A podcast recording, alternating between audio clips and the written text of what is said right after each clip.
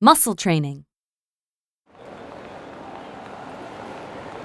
So we use our Oyster cards before we get on the train, right? Yeah, we'll board at Terminal 4. Here we are.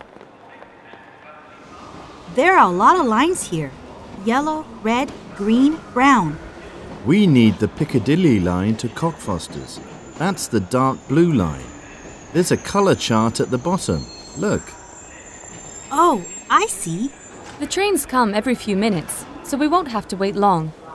Here it comes. Let's get on. Please mind the gap between the train and the platform.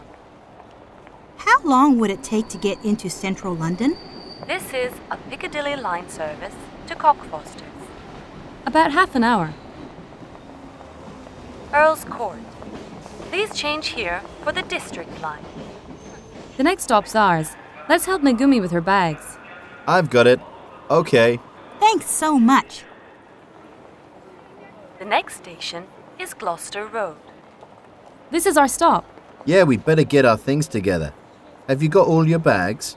Yep, Gloucester Road. Let passengers off the train first, please. Here we go.